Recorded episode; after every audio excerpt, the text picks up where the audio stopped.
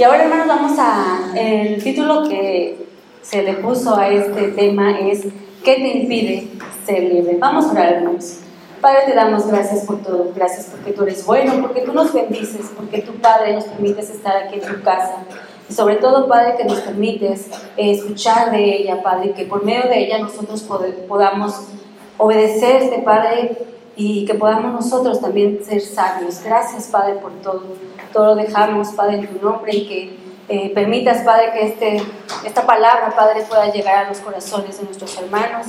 Cada uno de nosotros, Padre, podamos saber, Padre, lo que estamos haciendo de manera correcta o lo que no estamos haciendo de manera correcta de acuerdo a tu palabra. Todo te lo pido y te doy gracias por todo en el nombre de tu Jesucristo. Amén. Vamos a tomar nuestros lugares, hermanos. Y solamente vamos a empezar con este pequeño versículo que es Gálatas 5.1, que ya este, acabamos de leer, que dice, Estad pues firmes en la libertad con que Cristo nos hizo libres, y no estéis otra vez sujetos al yugo de esclavitud. Y la pregunta, hermanos, es, para ustedes, una persona de aquí y otra de acá, que me diga, ¿qué es esclavitud? A ver, de este lado, hermanos, una, no se peleen. Uno, ¿qué es esclavitud? Para ustedes, ¿qué es eh, ser esclavos? Quitarle la libertad a un ser humano. Quitarle la libertad a un ser humano de este lado. Va a decir igual que el hermano. Estar bajo sujeción. Estar bajo sujeción, Ajá, como lo dice la palabra, en un yugo de esclavitud. Y yo lo que encontré, hermanos, es lo siguiente. Eh, la esclavitud es una situación jurídica en que, la, en que un individuo pasa a ser propiedad de otro y pierde todo derecho sobre sí mismo, pudiendo ser tratado como un objeto. Se puede vender, se puede comprar, se puede intercambiar, inclusive hasta se puede decir que se puede donar. Sí, nosotros como, como cristianos sabemos es algo que nos impide, que no tenemos una libertad, ¿no? Sabemos, por ejemplo, que hoy en la actualidad sí hay esclavitud, Sí hay esclavitud, que quizás no lo vemos como tal como lo veía en este caso en el tiempo de Jesús, en el tiempo de Pablo, que sí había personas que eran vendidas, ¿no? O sea, por unas monedas vendían a sus hijos, por unas monedas podían vender para que ellas, esas personas fueran esclavizadas. No sé si ustedes ya vieron la película de Sonidos de Libertad.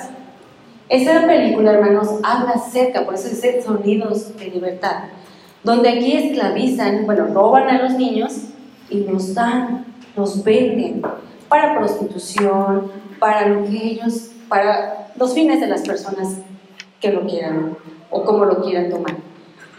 Y hermanos, de verdad, yo cuando fui a ver esa película dije, ay, no, como que yo soy muy sensible y voy a salir llorando de aquí, ¿no?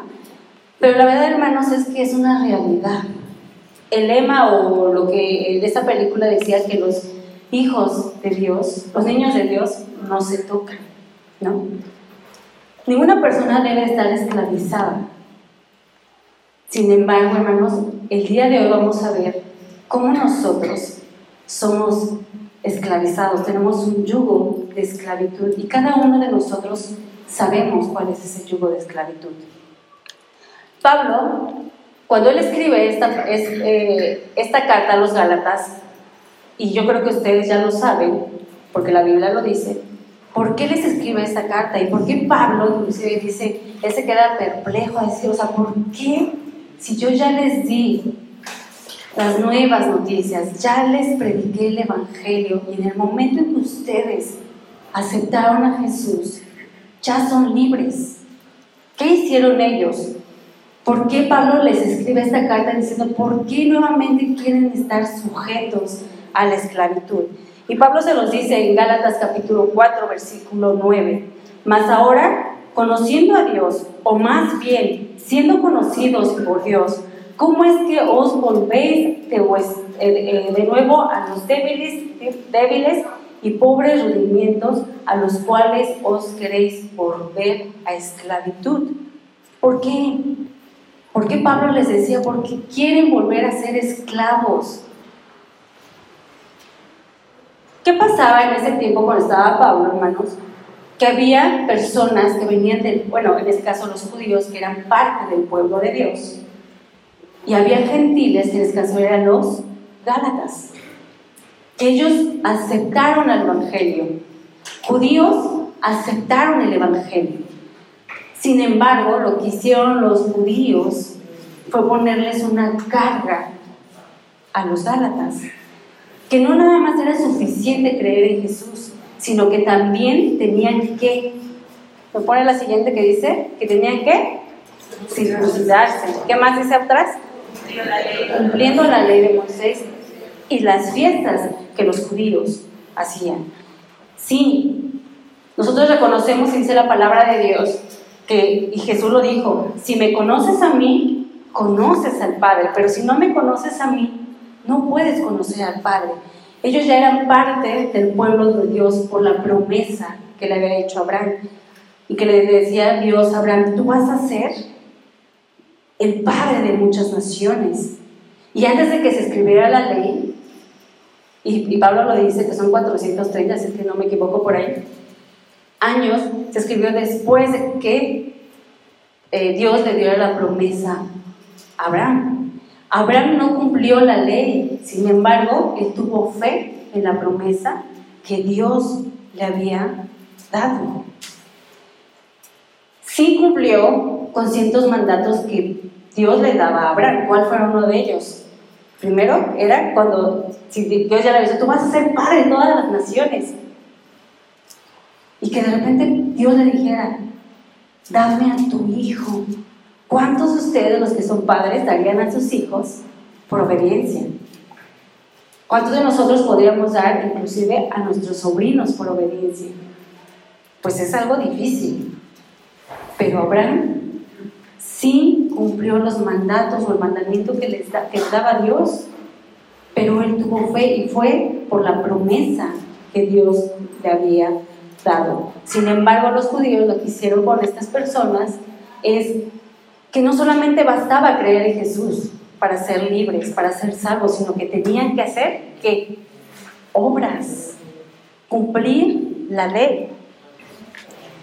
Y dice Hechos capítulo 15, versículo 10 y versículo 11. Ahora pues, ¿por qué tentáis a Dios poniendo sobre la cerviz de los, de los discípulos un yugo que ni, ni nuestros padres ni nosotros hemos podido llevar? Antes creemos que por la gracia del Señor Jesucristo somos salvos. ¿Cuántos de nosotros, hermanos, y a mí me pasó, bueno, no me pasó a mí, bueno, sí nos pasó más o menos a mí, pero eh, fue a una hermana. Y ese día ella llega y yo le dije, hermana, te toca dirigir. Vieran la cara de angustia que ella puso al momento de decirle, ay, sí, no me acordé, pero no quiero dirigir porque no traigo vestido para dirigir. Y entonces yo decía, o sea, hubieran visto la cara de la hermana con esa angustia y que nosotros decimos, pero pues no, o sea, a veces venimos predicamos con pantalón, o sea, no es algo que tú digas a fuerzas porque tú tienes que estar al frente, tienes que venir vestida o vestido de cierta forma. Pero para ella fue una carga en ese momento que dijo, no, no paso a dirigir. Mejor pon a otra persona, no puedo pasar a dirigir. Entonces, digo, ella en ese momento había una carga que un hombre, hablando de hombre, porque no sé si fue una mujer o un hombre, pero que quiso o que quiere agradar primero al hombre en vez de a Dios. Aquí los judíos, hermanos, que se convirtieron al cristianismo, ellos se volvieron muy legalistas. De ser legalistas pusieron cargas a los nuevos cristianos y que ellos a veces podríamos nosotros ser una piedra de tropiezo, porque entonces lo que nosotros estamos haciendo es ponerle cargas. ¿Cuántas veces, o a ustedes no les ha pasado que a veces a algunos que no son creyentes y que dicen, es que ahí en la iglesia todo les prohíbe, todo, todo les prohíbe. No pueden faltar el domingo, no pueden hacer esto, no pueden hacer esto.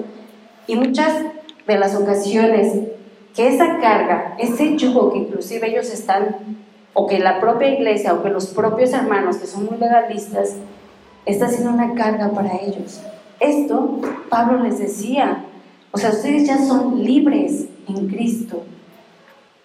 Y más adelante, Gálatas les dice, eh, versículo, capítulo 2, versículo 20 y 21. Y ya no soy yo quien vive, sino que es Cristo quien vive en mí. Y la vida que ahora vivo en el cuerpo, la vivo por mi fe en el Hijo de Dios, que me amó y se entregó a la muerte por mí. No quiero rechazar la bondad de Dios, pues si, la, si, pues si, se, pues si se obtuviera la justicia por medio de la ley, Cristo habría muerto inútilmente.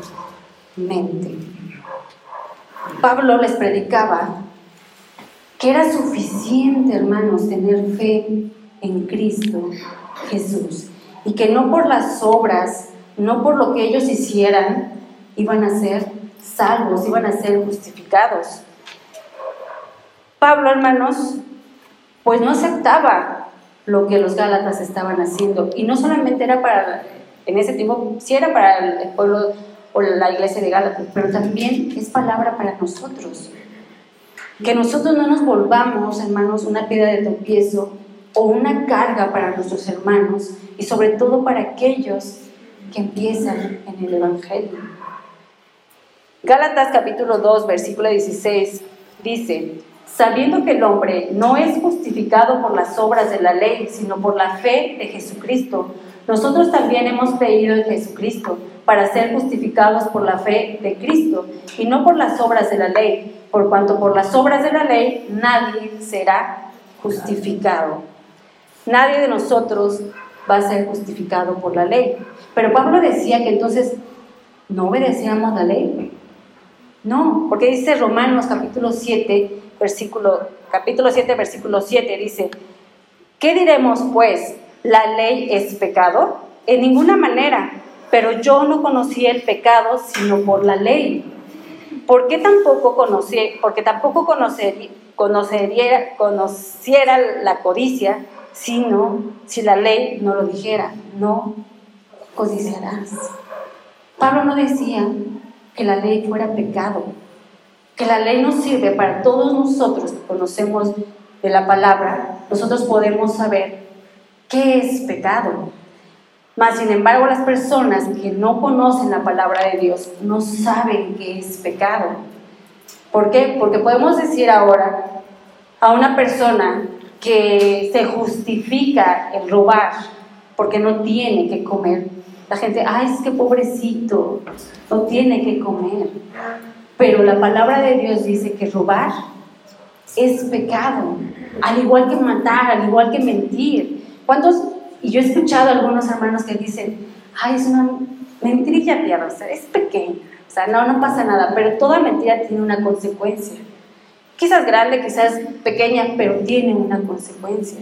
Nosotros, como hijos de Dios, conocemos la palabra de Dios, conocemos la ley, porque por medio de ella conocemos qué es el pecado. Pero también bien vemos, como dice este, la palabra de Dios, del joven rico. ¿Qué hizo el joven rico cuando fue y le dijo a, a Dios, ¿qué puedo hacer para ser salvo? ¿Y qué dijo él? Yo cumplo la ley, sé lo que dice la ley.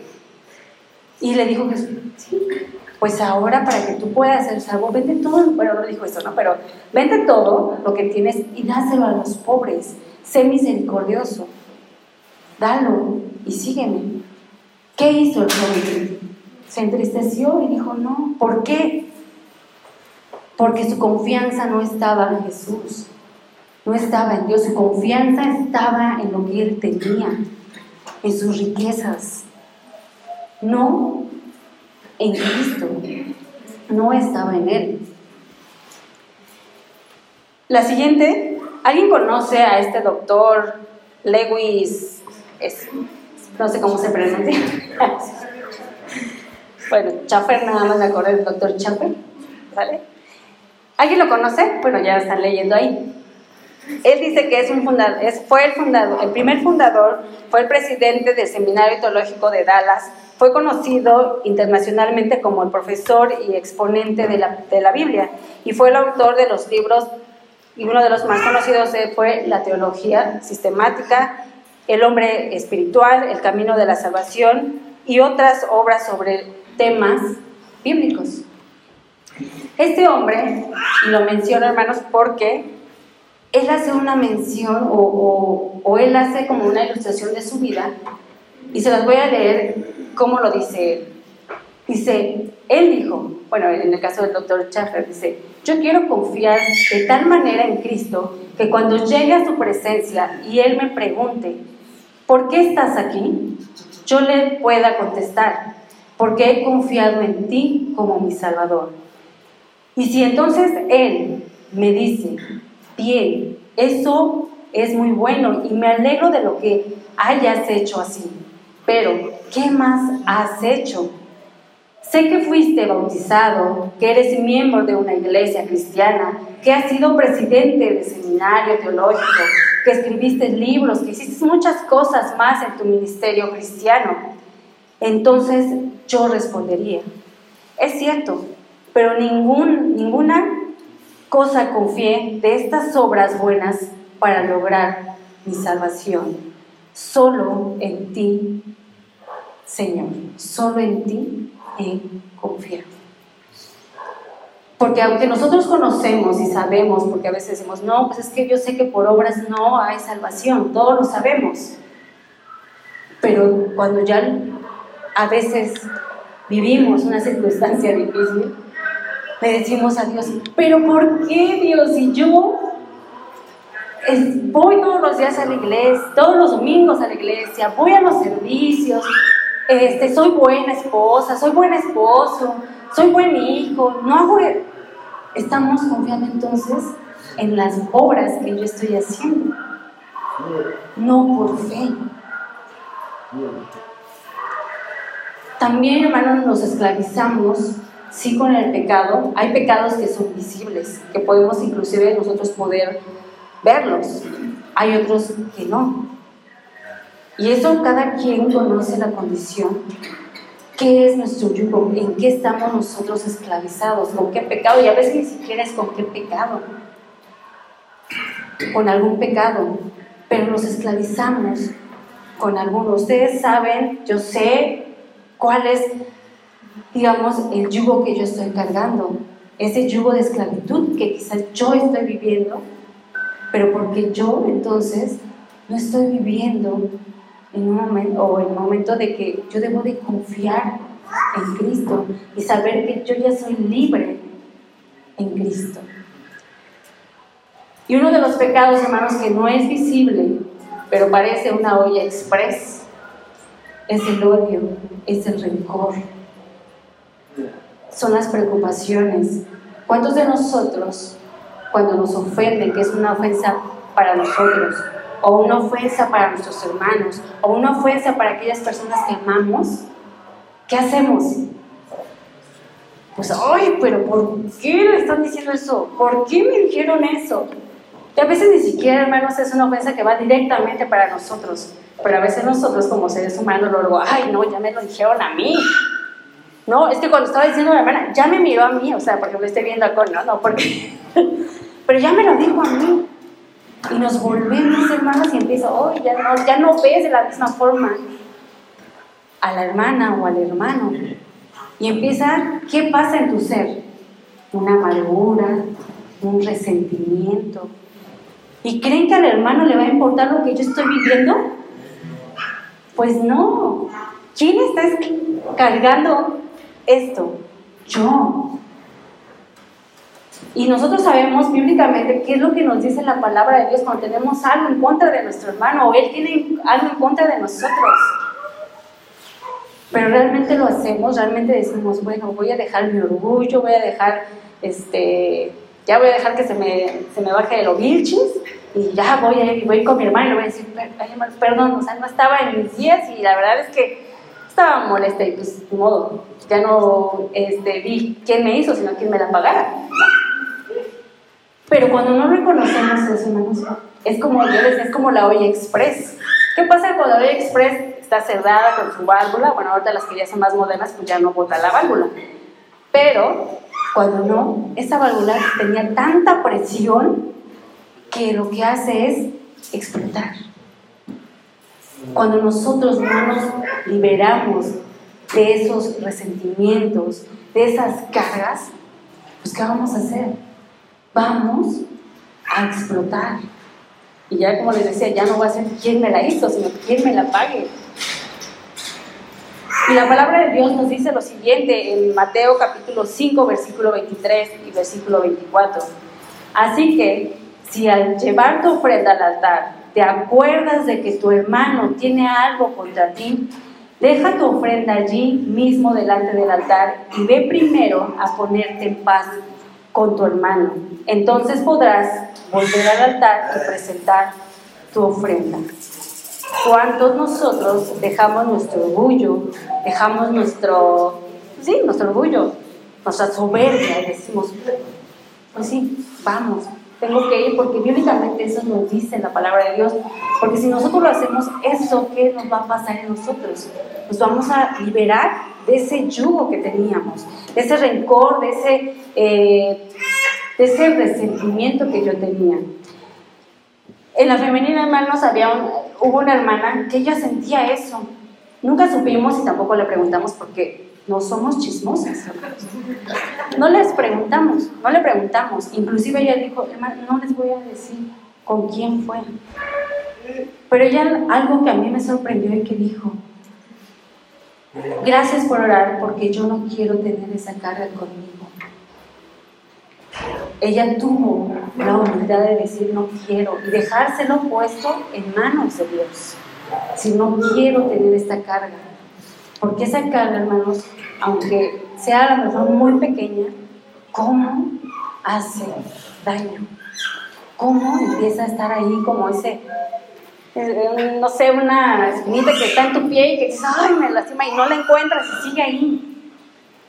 Pero hermanos, la palabra de Dios nos dice, ponte a cuentas con tu hermano. Si algo ofendiste, si él te ofendió, si ya tu hermano no te quiere perdonar, bueno, ya no es de ti, porque en ti hay descanso.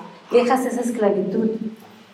Ya del hermano, pues Dios va a encargarse de él, pero no hacerlo nuestra carga.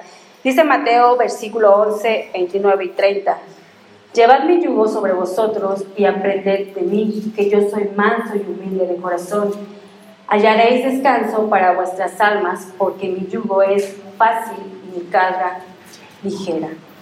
Cristo, hermanos, nos enseña que nosotros debemos de dejar las cargas a Él. Dice, porque mi yugo es fácil y ligera mi carga. Nosotros, hermanos, no podemos por sí solos. Necesitamos a fuerzas tener una comunión con Dios. Decirle a Dios, Dios, quítame esto que yo no puedo. Porque a veces, hermanos, queremos agradar al hombre antes que a Dios. Y no es así, hermanos. Si nosotros preferimos agradar al hombre, entonces siempre vamos a tener esta carga. Es la que, como les comentaba hace rato, esta hermana tuvo una carga porque alguien se la impuso y decir, es que no puedo dirigir porque no vengo con, no vengo con un vestido, vengo con pantalón. Y de verdad, hermanos, si ustedes me hubieran visto el rostro de la hermana, yo decía, híjole, pues qué, ¿quién o por qué ella tomaría esa decisión de que solamente ella puede venir a dirigir con cierta vestimenta, venir a fuerzas con vestido? pero fue una carga que a ella le pusieron. ¿Qué quiero decir, hermanos? Uno, que nos volvemos legalistas y queremos hacer, no, quizás no lo que dice la palabra de Dios, sino lo que a mí, como a mí me gusta, como a mí me educaron, ah, pues así como a mí me educaron, tienen que ser las cosas también. Y tengo, a lo mejor yo quiero educar a ese, ese hermano, a esa hermana, pero no es así.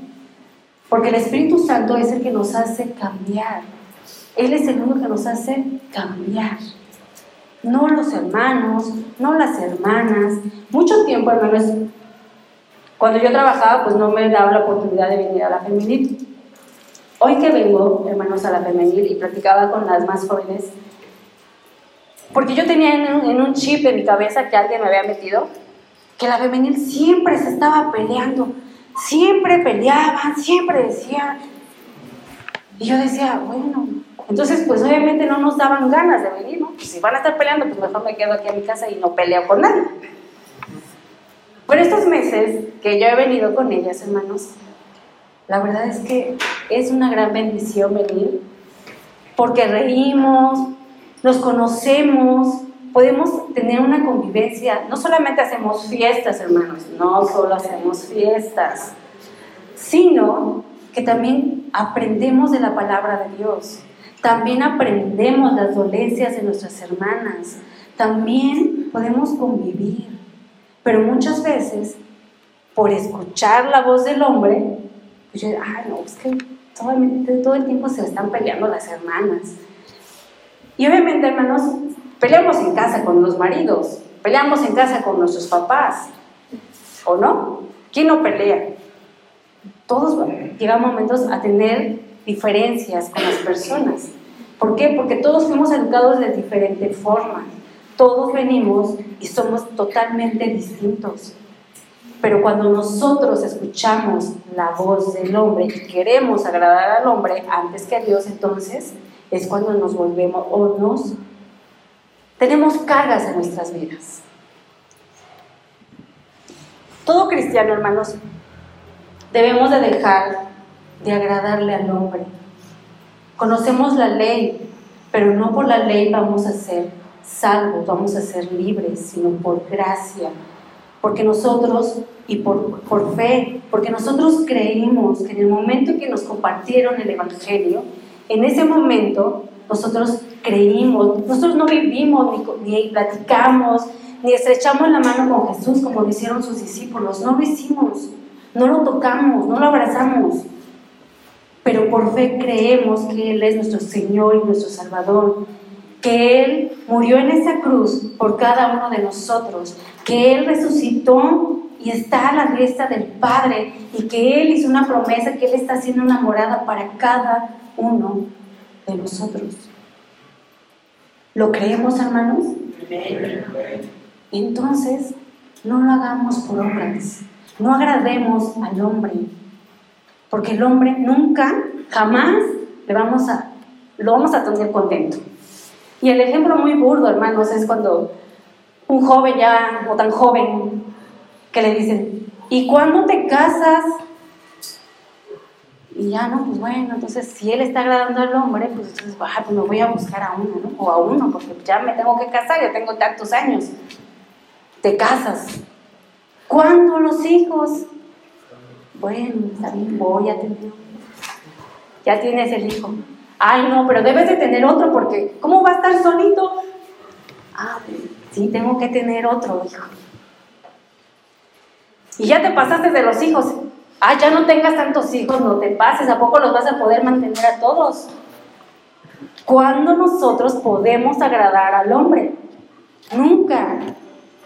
Nunca podemos agradar al hombre. Y cuando nosotros queremos agradar al hombre, entonces se nos vuelve un yugo esclavitud. Y dice la palabra de Dios en Juan 8, 32. Conocerán la verdad y la verdad los hará libres. Nuestra verdad es Jesucristo. Dice también en Juan capítulo 8, versículo 35 y 36. Un esclavo no permanece para siempre a la familia, pero un hijo sí permanece para siempre a la familia. Así que si el hijo los hace libres, ustedes serán verdaderamente libres. ¿Jesús le agradó a los hombres? No. ¿A quién agradó Jesús? A su Padre. Él hizo la voluntad de su Padre. Hace ocho días nuestra hermana Corey nos hablaba acerca de la familia de Cristo. Todos los que estamos aquí, hermanos, somos la familia de Cristo. Porque por fe hemos creído en Él. Y si tú piensas, hermano, si tú piensas, hermano joven, que el hacer lo que te dicen las demás personas vas a agradar a, Dios, porque ellos te impongan cosas que a veces ni siquiera ellos mismos pueden hacer. Y lo vimos en hechos. ¿por qué les pones esta, esta, estas cargas si ni mis padres ni nosotros hemos podido hacerlo? ¿Por qué lo haces? ¿Por qué tientas a Dios de esa forma? Y que nosotros, hermanos, lleguemos a un, un momento de decirle a Dios, Dios, yo no sé, porque a veces pasa que dice, ah, pues es que yo soy, yo no falto a la iglesia, yo predico muy bien. Yo soy presidente, presidenta, vicepresidenta, tesorera de mi sociedad. Eh, doy clases súper wow, o sea, los hermanos me admiran. No, hermanos, porque no es por obras. Eso, lo que nosotros hacemos, el venir a alabar a Dios, es por amor, es por agradecimiento a nuestro Dios. Porque nosotros ya somos salvos y no tenemos que hacer ninguna obra. Pero sí nos dice que nosotros debemos escuchar y obedecer la voluntad de Dios, lo que dice la palabra de Dios. No es por obras, sino es por fe. Porque por fe ya somos libres. Podemos ser libres y hoy tenemos la libertad, hermanos, que Dios nos ha permitido aún en este país el poder venir y tener nuestros templos, nuestros templos abiertos no así en, otras regiones o en otros países, que no pueden, no pueden siquiera cargar una Biblia. Nosotros lo podemos cargar nuestra Biblia en papel, en el celular, en nuestros dispositivos móviles, pero que no podamos nosotros, hermanos, ser, que Dios nos libre de ser una carga para otros hermanos, que seamos piedra de tropiezo para otras almas. Dios nos manda así obedecer, pero sobre todo en que somos libres en el momento en que nosotros recibimos a Cristo como nuestro Señor y nuestro Salvador. Vamos a ponernos de pie, hermanos, y vamos a pedirle a nuestro Dios que Él sea que nos libre de todo eso, que nos libre de aquellas cargas que nos impone, la, que nos impone el hombre, pero también las propias cargas que nosotros nos imponemos por rencor, porque yo no puedo decir, hermanos, ahorita que ustedes tienen, porque no lo ve, no sé, ni, de que ustedes tengan un pecado de alcoholismo o que tengan un pecado. Yo no sé. Pero somos libres en Cristo. Oremos. Padre, te damos gracias. Gracias porque tú nos das la libertad, Padre, porque tu palabra y el creer, Padre, que tú diste tu vida por cada uno de nosotros que tú, Padre, sacrificaste por amor y Padre, sobre todo obedeciste, te hiciste hombre, Padre, y viviste en esta tierra, Padre, como nosotros. Sin embargo, la diferencia es que tú agradaste a tu Padre, que tú hiciste y obedeciste e hiciste la voluntad de tu Padre. Te rogamos, Padre, que tú nos permitas, que tú seas, Padre, que nos mueva, solo agradarte a ti, solo, Padre, hacer tu voluntad que por medio de tu palabra, Padre, nosotros podamos entender y hacer lo que nos dices en tu palabra. Pero sobre todo, Padre, que no seamos una piedra de tropiezo para las demás personas. Que no pongamos cargas siendo legalistas, Padre, siendo personas que a veces nosotros mismos podemos llevar esas cargas, Padre, pero sin embargo se las ponemos a los demás. Padre, perdónanos si lo hemos hecho. Perdónanos, Padre, si no hemos perdonado, si no hemos eh, hecho lo que tú nos dices, Padre, ir y perdonar a aquella persona que nos hizo daño. Dice tu palabra que debemos perdonar a nuestros enemigos, orar por ellos, Padre, pero a veces somos tan orgullosos, Padre, porque no queremos humillarnos delante de las personas. Pero sabemos, Padre, que es tu palabra la que nos enseña, Padre, que debemos ir y perdonar. Y que no sean, Padre, algo que nuestro corazón sea una carga y que haya amargura, Padre, y que yo no pueda venir delante de ti a darte una ofrenda agradable. Perdónanos, Padre. Pero sabemos que por fe somos salvos, que por fe, Padre, tú nos das la salvación y somos justificados. Gracias, Padre, por todo, porque has sido bueno, porque nosotros no somos buenos, somos malos, Padre. Y nadie que nos diga, bueno, Padre, nos podemos creer eso, porque no somos buenos. Cada uno, Padre, sabemos lo que traemos. Nuestro yugo, Padre, que nos pesa, pero queremos dejarlo delante de ti. Porque tú así lo dices, que dejemos nuestras cargas, Padre, en ti. Y así lo queremos hacer. Perdónanos, Padre.